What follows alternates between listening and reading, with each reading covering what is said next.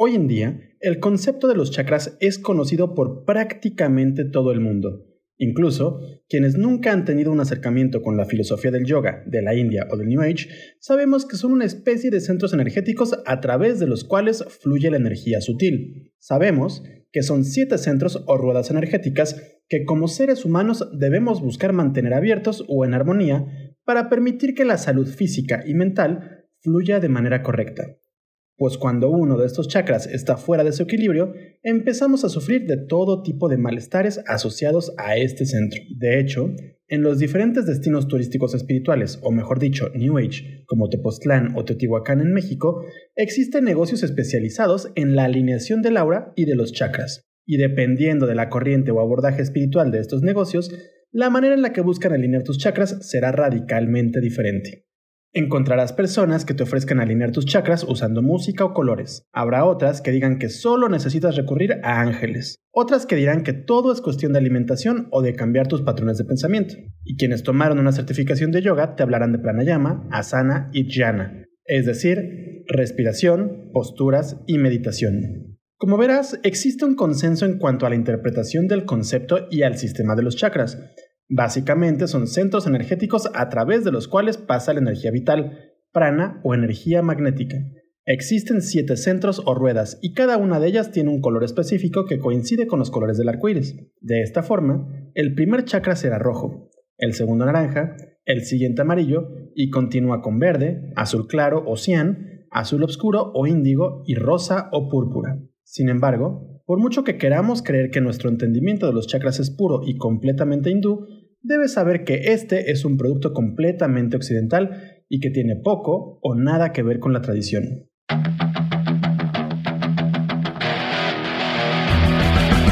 Yoga una disciplina ancestral que se convirtió en uno de los negocios más lucrativos de la industria del fitness. ¿Cómo es que esta técnica antigua se convirtió en un negocio espiritual? ¿Realmente es yoga lo que practicamos hoy en día? ¿Qué chingados es el yoga? Yoga y más allá. Un podcast en el que buscamos entender la evolución de la práctica de yoga desde su filosofía ancestral hasta la práctica postural contemporánea. Acompáñanos a profundizar en esta práctica, entender sus conceptos y desmenuzar su historia.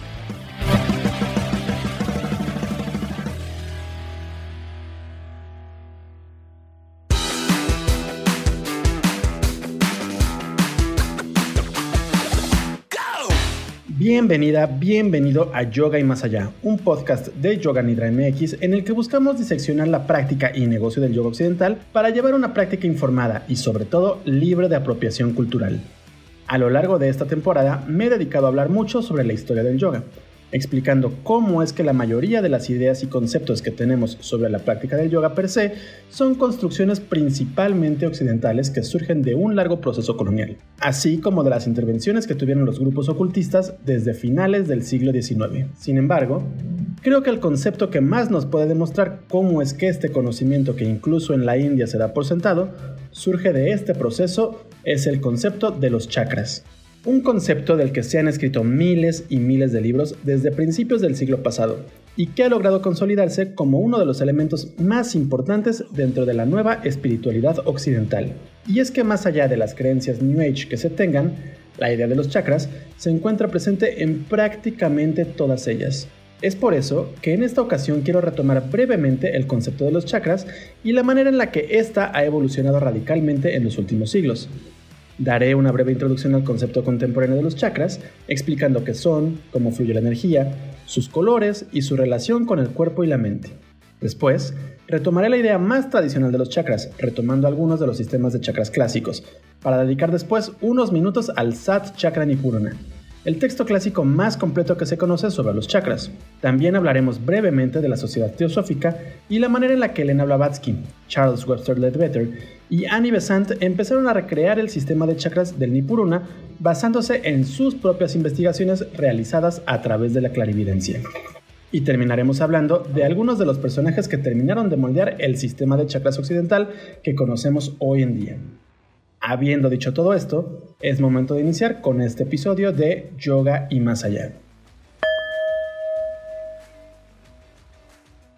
¿Qué chingados son los chakras? Antes de hablar sobre la diferencia entre el sistema de chakras occidental o contemporáneo y el clásico preocultismo, es importante entender el concepto básico de los chakras, por lo menos como lo entendemos hoy en día.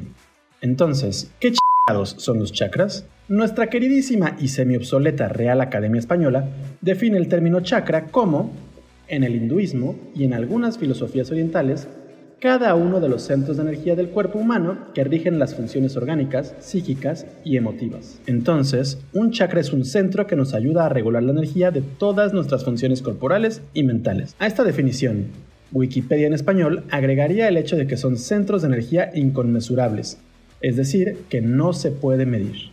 Más allá de lo que diga la RAE o la enciclopedia del Internet, podemos decir que los chakras son centros energéticos que funcionan como una especie de válvula que regula la cantidad de energía que pasa a través de los mismos.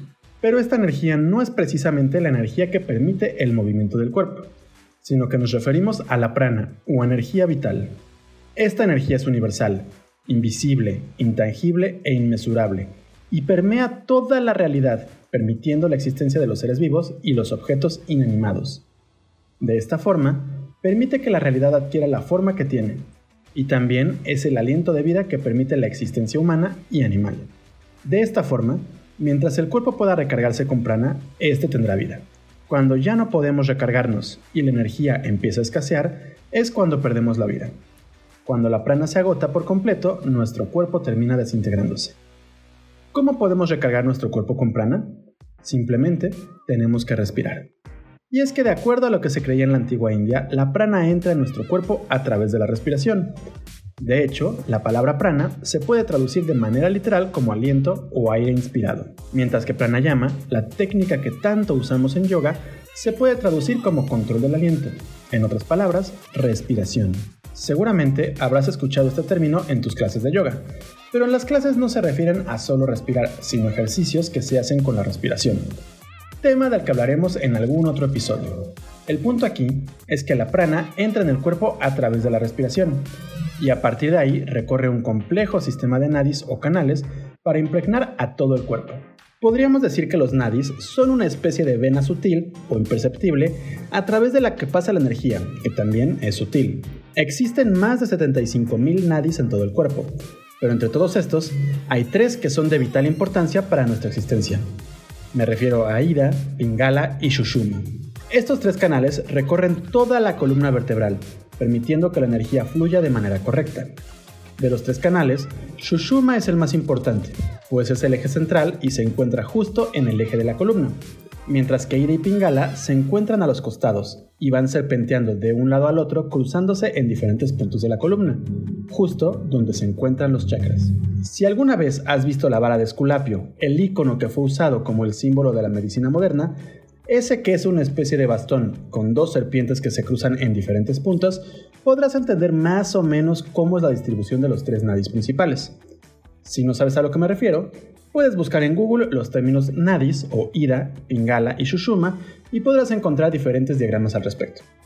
El punto aquí es que ida y pingala se cruzan en siete ocasiones y justamente donde se dan esas intersecciones es donde se encuentra cada uno de los chakras. De esta forma, los chakras son centros que regulan la energía que recorre los canales centrales. Aunque la palabra chakra se puede traducir como círculo, y en la tradición se suelen entender como círculos, para fines prácticos solemos llamarlos centros y los entendemos como válvulas. Al ser válvulas, estos círculos pueden estar abiertos o cerrados, o medio abiertos o medio cerrados. Si se encuentra cerrado o casi cerrado, no dejará pasar suficiente energía a los nadis menores, y por ende, la energía no fluirá de manera correcta en el cuerpo. Y si la energía no fluye de manera correcta, esto puede desencadenar diferentes enfermedades, especialmente porque cada chakra se encuentra ubicado o relacionado justo con alguna glándula u órgano vital importante para el correcto funcionamiento corporal. Pero eso no es todo. Cada chakra está relacionado con alguna emoción o estado de ánimo, por lo que el tener un centro cerrado también puede afectar emocionalmente. Ahora, es importante mencionar que estos círculos son máquinas realmente complejas y delicadas, por lo que pueden verse afectadas por prácticamente cualquier cosa. Por solo dar algunos ejemplos, la salud de los chakras se puede afectar por nuestros pensamientos, nuestra actividad física, nuestras emociones, nuestra alimentación e incluso por las personas que nos rodean, la música que escuchamos o incluso los colores. Para tratar de explicar esto un poco más a detalle, creo que primero tenemos que hablar sobre los 7 chakras principales. Un recorrido por los 7 chakras principales. Una de mis meditaciones favoritas en la vida es la meditación de chakras, un ejercicio en el que nos acostamos en un lugar seguro y tranquilo, cerramos los ojos y empezamos a visualizar los chakras a través de nuestro propio cuerpo. Un ejercicio que inicia en la base del perineo, visualizando un círculo de color rojo, y termina en la coronilla visualizando un círculo rosa o púrpura, o con una luz blanca que recorre todo el cuerpo entrando desde la coronilla. Este ejercicio me gusta porque ayuda a relajar el cuerpo y la mente de una manera única y lúdica. Y según muchas personas, también nos ayuda a entender el estado de nuestros chakras. Pero aquí lo importante es el concepto de la meditación lúdica.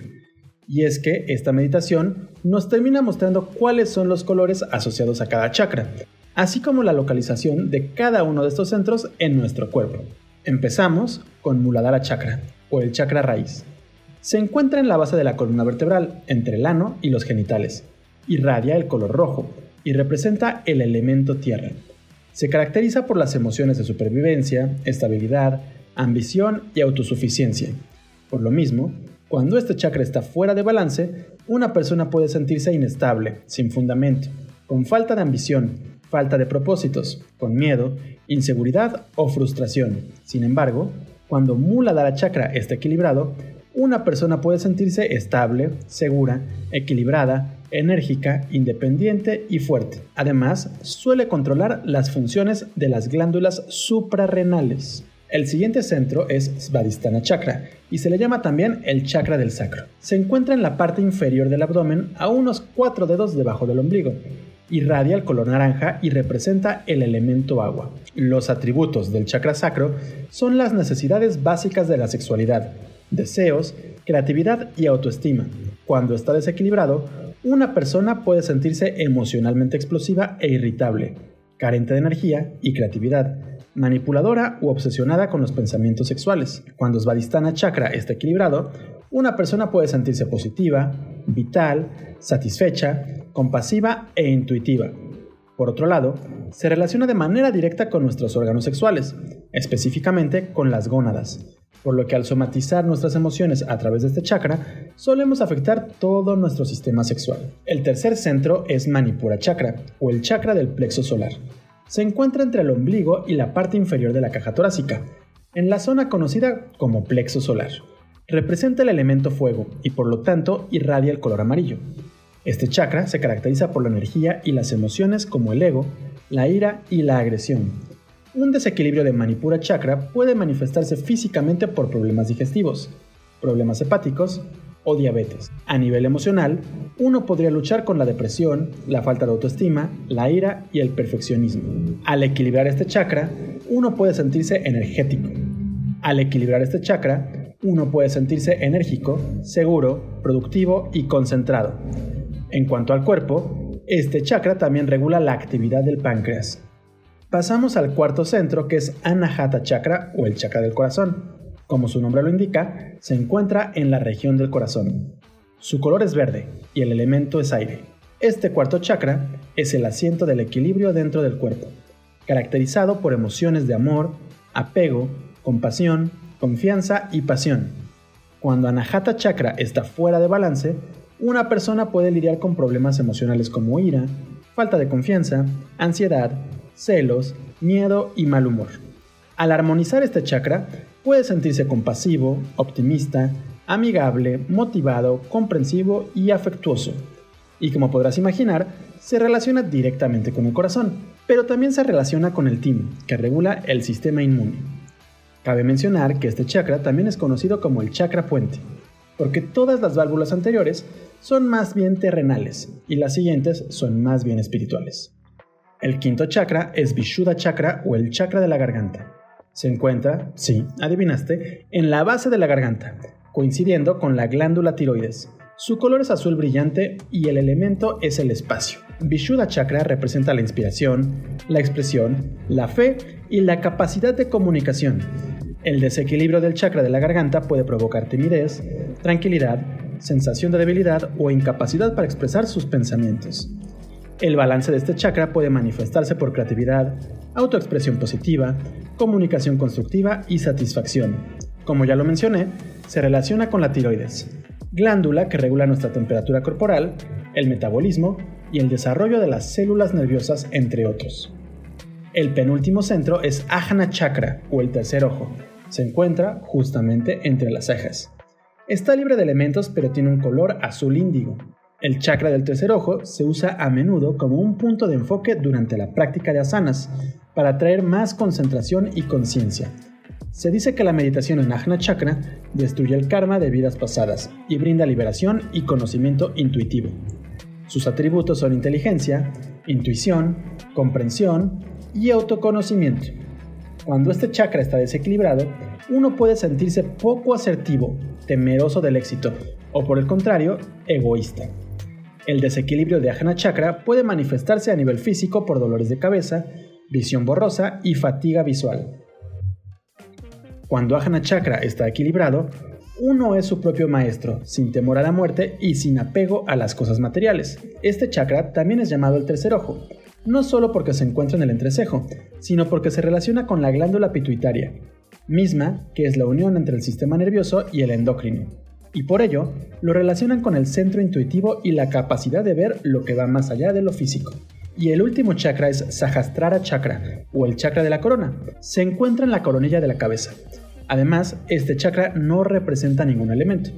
Es de color violeta y o blanco. Sahasrara Chakra es el centro de la espiritualidad, la iluminación, el pensamiento dinámico y la energía. Permite el flujo interno de la sabiduría y trae el don de la conciencia cósmica. Cuando está fuera de balance, uno puede sufrir una sensación constante de frustración, sin chispa, sin alegría y con sentimientos destructivos. Se relaciona con la glándula pineal, por lo que ayuda a regular el ciclo del sueño y la vigilia, gracias a la secreción de melatonina. El verdadero sistema de chakras. Esto es básicamente todo lo que tienes que saber sobre los chakras. Existen cientos y cientos, si no es que miles de libros en los que se habla justamente sobre esto que te acabo de resumir. Sin embargo, aunque los chakras están ampliamente estudiados y difundidos en Occidente, prácticamente todo lo que conocemos no es más que una invención occidental. ¿Cómo? Aunque nos gusta pensar que todo el conocimiento sobre el yoga se ha transferido de maestro a discípulo, debes saber que la realidad es que todo el conocimiento que tenemos hoy en día se formó a partir de diferentes textos antiguos.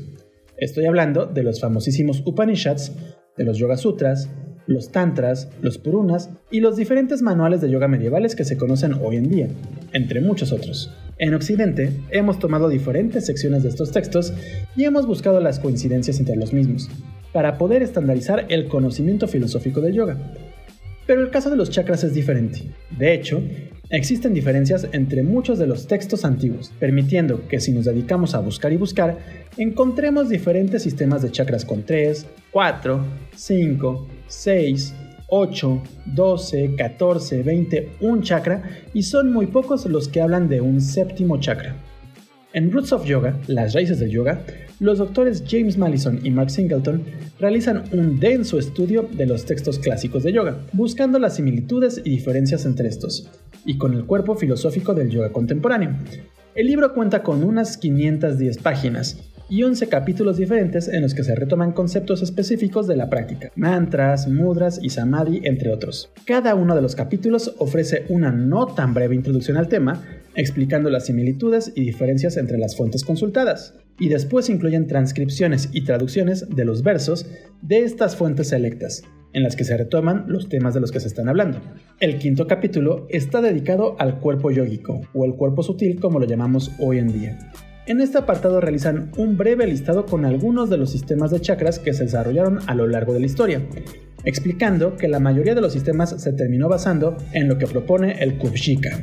Y también explican que el sistema de chakras se fue remodelando radicalmente para adaptarse a sus nuevos entornos hermenéuticos como la religiosidad de la nueva era y la psicología junguiana, porque debes saber que Carl Jung dedicó gran parte de su obra al análisis de las religiones tántricas, y continúan mencionando brevemente algunos de los sistemas de chakras más importantes. Explican que en el Siddha Siddhanta Padati hay un sistema de nueve lotos o chakras, mientras que en el Yoga se habla de tres rantis, que son nudos que se deben de perforar y podríamos entenderlos como chakras. En el Netratantra se habla de 12 nudos energéticos y 6 chakras, mientras que en el Satsaharsa Samhita se habla de 5 chakras. En el Kulanja Yaninara del siglo X se habla de un sistema de 11 chakras y en el Jevajra Tantra, de tradición budista, de un solo sistema de 4 chakras. También nos explican que en el Mahabharata, uno de los textos más importantes en todo el mundo, se puede encontrar un antecedente a los chakras, pues se habla de un granti o nudo en el corazón, cuya desatadura produce la felicidad. Y en el Patanjala Yoga Shastra, es decir, los legendarios Yoga Sutras de Patanjali, se habla de un chakra ombligo y un loto del corazón al que llaman Pundarika. Y así los autores continúan explicando cómo es que los textos hablan de diferentes ubicaciones para cada uno de los chakras que se mencionan. Y entonces, ¿por qué chingados hablamos de siete chakras?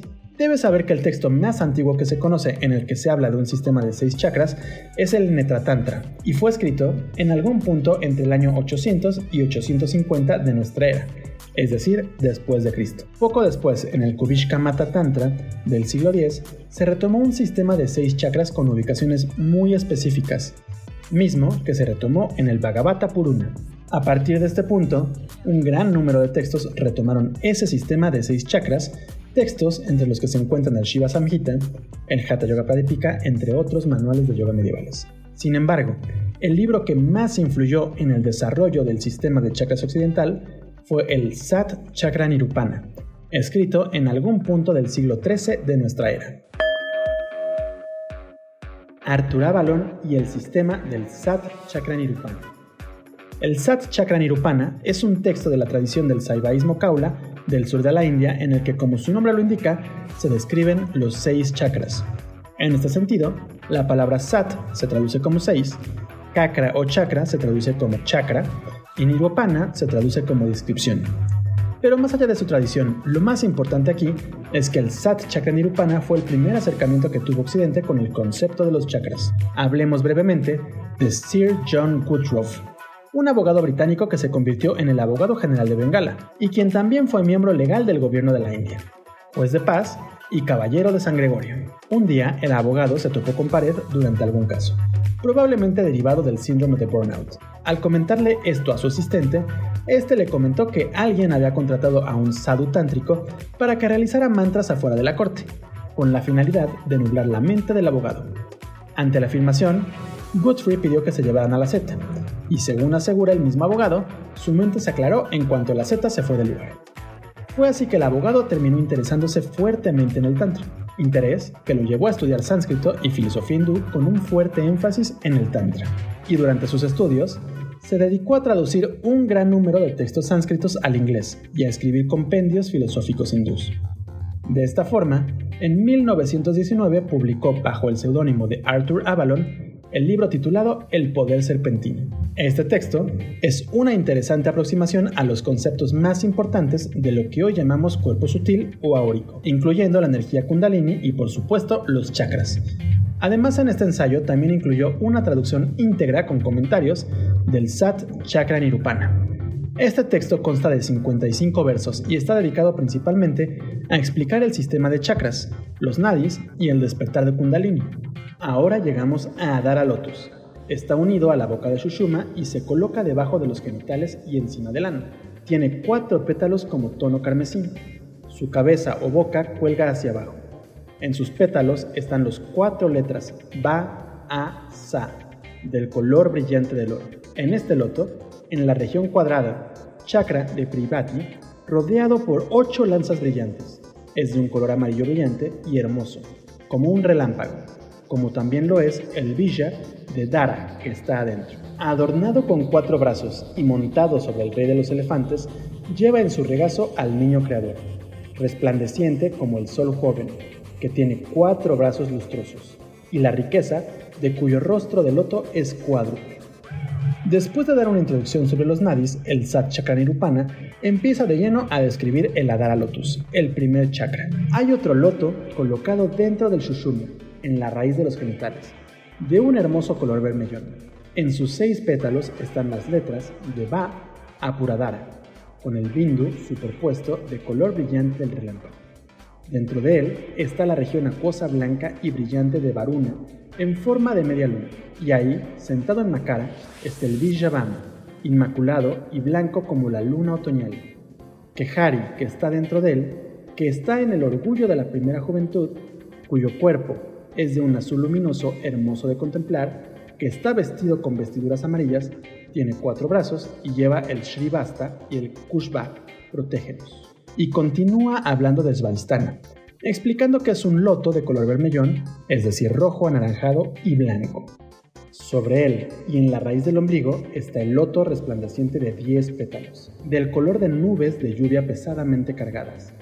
Dentro están las letras Da a Fa, del color del loto azul con nada y bindu sobre ellas. Medita ahí en la región del fuego, de forma triangular y brillante como el sol naciente. Afuera hay tres marcas básicas, y adentro el villa del propio baño. Meditad en él, sentado sobre un carnero de cuatro brazos, radiante como el sol naciente. En su regazo mora siempre Rudra, que es de un tono vermellón puro. Rudra es blanco con las cenizas con las que está untado, de aspecto antiguo y de ojos saltones. Sus manos están colocadas en actitud de otorgar dones y de disipar el miedo. Él es el destructor de la creación. Lo interesante aquí es que mientras que Avalon lo traduce como el chakra del ombligo, en el texto original es nombrado Navi Pasma, loto del ombligo, y no se llama Manipura, que se traduce como ciudad de joyas o gema resplandeciente.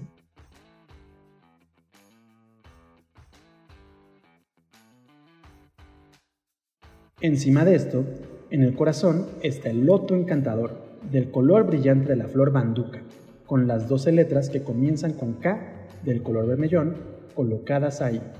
Es conocido por su nombre de Anahata y es como el árbol de los deseos celestial, otorgado incluso más que el deseo del suplicante. La región de Bayo, hermosa y con seis esquinas, que es como el humo en color, está aquí. Meditad en él sobre la dulce y excelsa Pavana Villa, gris como una masa de humo, con cuatro brazos y sentada sobre un antílope negro, y dentro de él también meditar sobre la mora de la misericordia, el Señor, sin sangre, que es lustroso como el sol, y cuyas dos manos hacen los gestos que otorgan bendiciones y disipan los temores de los tres mundos. El cuarto chakra es Anahata, pero a diferencia del sistema original, este loto es de color vermellón como la flor de banduca. En la garganta está el loto llamado Vishuddha, que es puro y de un tono púrpura ahumado. Todas las 16 vocales brillantes en 16 pétalos de color carmesí. Son claramente visibles para aquel cuya mente o buddhi está iluminado. En el pericarpio de este loto está la región etérea, de forma circular y blanca como la luna llena. Sobre un elefante blanco, como la nieve, está sentado Villa de Ambara, que es de color blanco. El quinto chakra es Vishuddha y es púrpura ahumado, con pétalos de color carmesí, mientras que en el sistema contemporáneo se dice que este chakra es azul o índigo. El loto llamado Ajna es como la luna, hermosamente blanca. En sus dos pétalos se encuentran las letras Ja y Ksha, que también son blancas y realzan su belleza. Brilla con la gloria del Jan. En su interior está la Shakti Hakim, cuyas seis caras son como tantas lunas. Tiene seis brazos, en uno de los cuales sostiene un libro. Otros dos están levantados en gestos de disipar el miedo y otorgar bendiciones. Y con el resto ella sostiene una calavera, un tambor pequeño y un rosario. Su mente es pura. Shuddha. En el caso de Ajna Chakra también podemos ver una diferencia de color, pues el Sat Chakra Nirupana lo describe como blanco, mientras que hoy en día lo pensamos como púrpura. Hasta aquí, el Sat Chakra Nirupana describe los seis chakras corporales de la tradición. Sin embargo, este sistema de chakras contempla un séptimo elemento, que ha sido nombrado de mil formas diferentes a lo largo de los siglos. Los Shaivas lo llaman la morada de Shiva, los Vaisnavas lo llaman Parama Purusha, otros nuevamente lo llaman lugar de Harihara. Aquellos que están llenos de pasión por los pies del loto de Devi lo llaman excelente morada de Devi, y otros grandes sabios o munis lo llaman el lugar puro de Prakti Purusha. Se refiere al loto de los mil pétalos, el Shahashara Chakra pero el texto se llama Sat Chakra Nirupana, es decir, descripción de los seis chakras. Entonces, ¿cómo es que enumera siete de ellos? Esto es porque para la tradición del Sat Chakra Nirupana Así como la de los manuales medievales, Sahasrara no es un chakra meramente humano, sino que es un centro que nos es ajeno y que por lo mismo debe convertirse en una meta de meditación.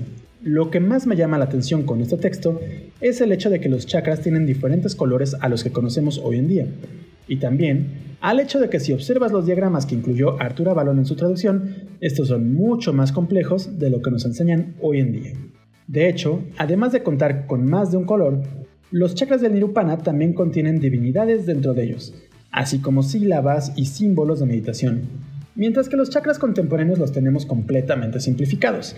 Además, el Nirupana no habla realmente de las emociones involucradas con estos chakras. Si deseas leer el Sat Chakra Nirupana, puedes buscar las diferentes versiones de The Serpent's Power o el Poder Serpentino que se venden en Amazon, o buscar la traducción al español que tenemos en nuestra página web www.yoganidra.com.mx.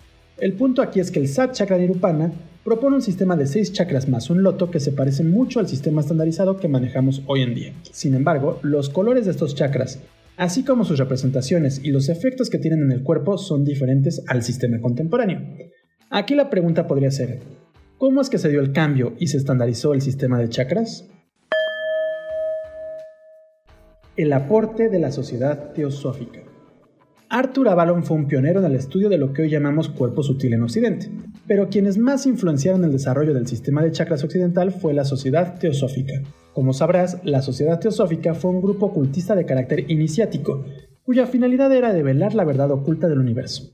A grandes rasgos, la teosofía buscaba entender la manera en la que el universo era regido por fuerzas ocultas y el cómo es que éstas afectan nuestra realidad o algo así. La sociedad fue fundada por Elena Blavatsky, quien nació en una familia acomodada y se dedicó a viajar por el mundo, aprendiendo la filosofía esotérica de diferentes países.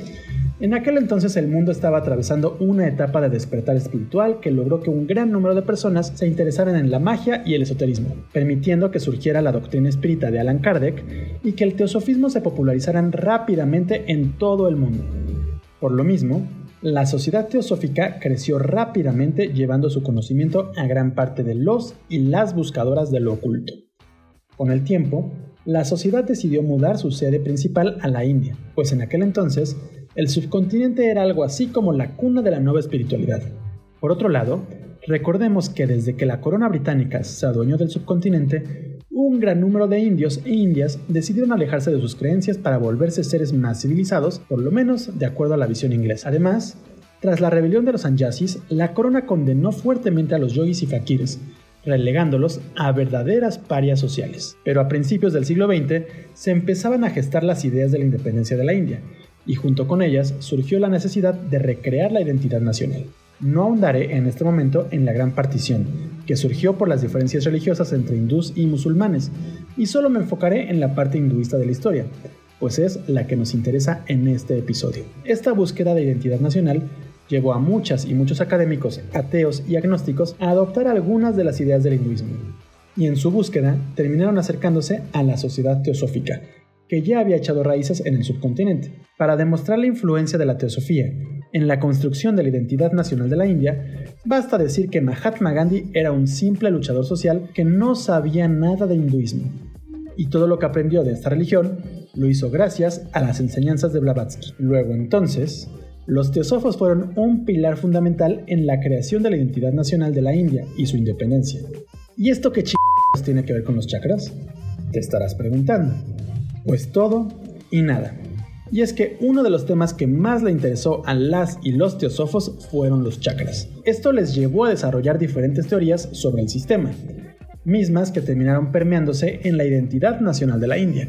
Uno de los más grandes aportes fue el de Elena Blavatsky, quien retomó la traducción de Avalon y terminó popularizando la idea de que existen siete chakras. Pero a diferencia de la opinión de Avalon, la ocultista aseguró que el séptimo chakra también era inherente al cuerpo humano, Posteriormente, C.W. Leadbeater, quien fue pupilo directo de Blavatsky y terminó convirtiéndose en uno de los personajes más grandes dentro del teosofismo, hasta que lo expulsaron de la sociedad teosófica por diferentes acusaciones de pedofilia, pero la memoria colectiva es muy corta y poco después lo readmitieron en la sociedad, lo que lo llevó a descubrir, gracias a los registros akáshicos, a quien sería el profeta del teosofismo, Jiddu Krishnamurti. Por cierto, Krishnamurti renunció a la sociedad teosófica y hoy es considerado uno de los más grandes escritores de la India, y también fue él quien le abrió las puertas a Vicky Yengar para que diera clases en Europa.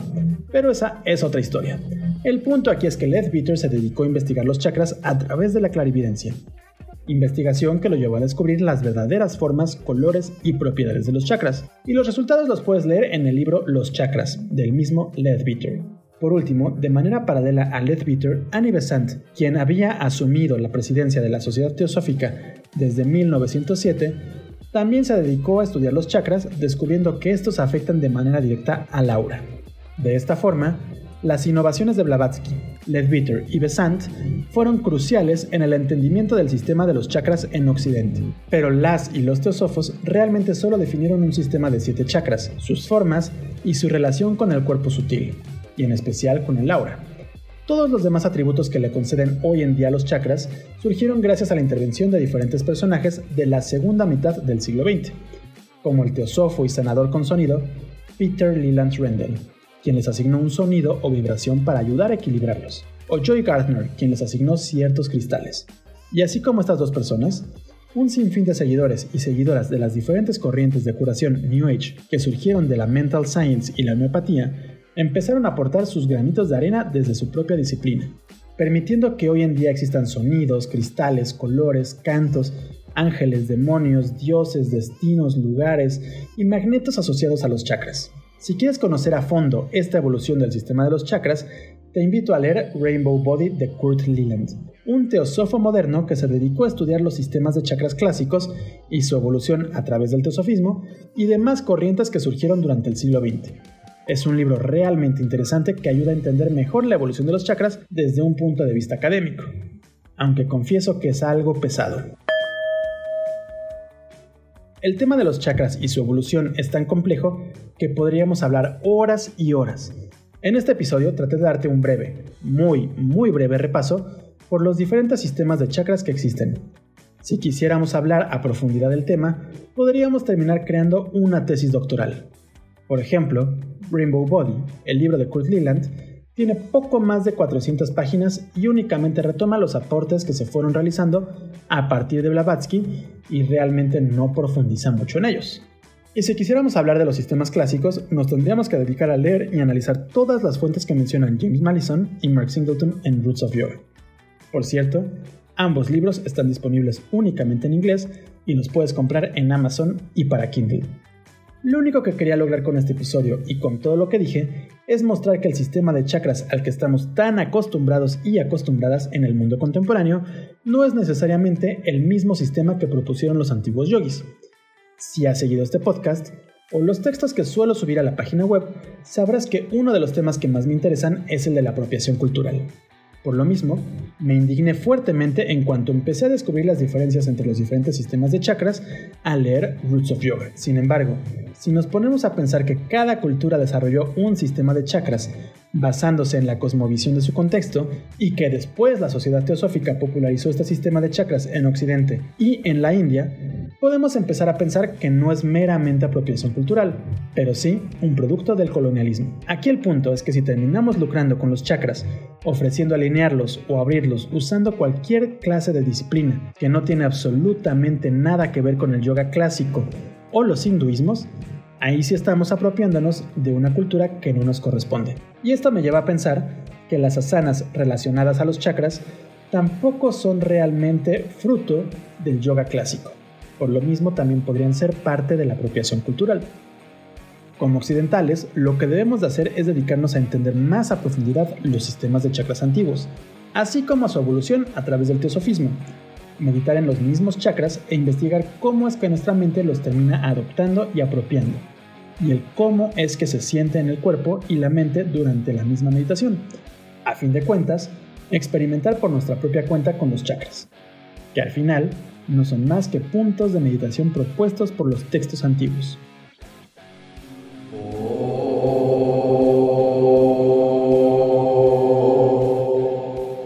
No sé cuánto tiempo llevo hablando, pero siento que ya me extendí demasiado y no quiero marearte con este tema. Así que por el momento cerraré aquí con este episodio. Recuerda que puedes mentarme la madre o dejarme un comentario en la sección de podcast de nuestra página web, www.yoganidra.com.mx. En el portal también encontrarás varios textos clásicos de yoga, incluyendo el Sat Chakra Nirupana, varios Upanishads, el Rig Veda y manuales de yoga medieval, así como textos que hablan sobre la historia, la evolución, el negocio y la misma práctica de yoga clásica y contemporánea. También puedes seguirnos en nuestras redes sociales. Nos encuentras en Twitter, Facebook, Instagram, YouTube e incluso Pinterest como Yoga Nidra MX. Yo soy Rodrigo Delgado y te espero en el próximo episodio de Yoga y Más Allá. Hasta pronto.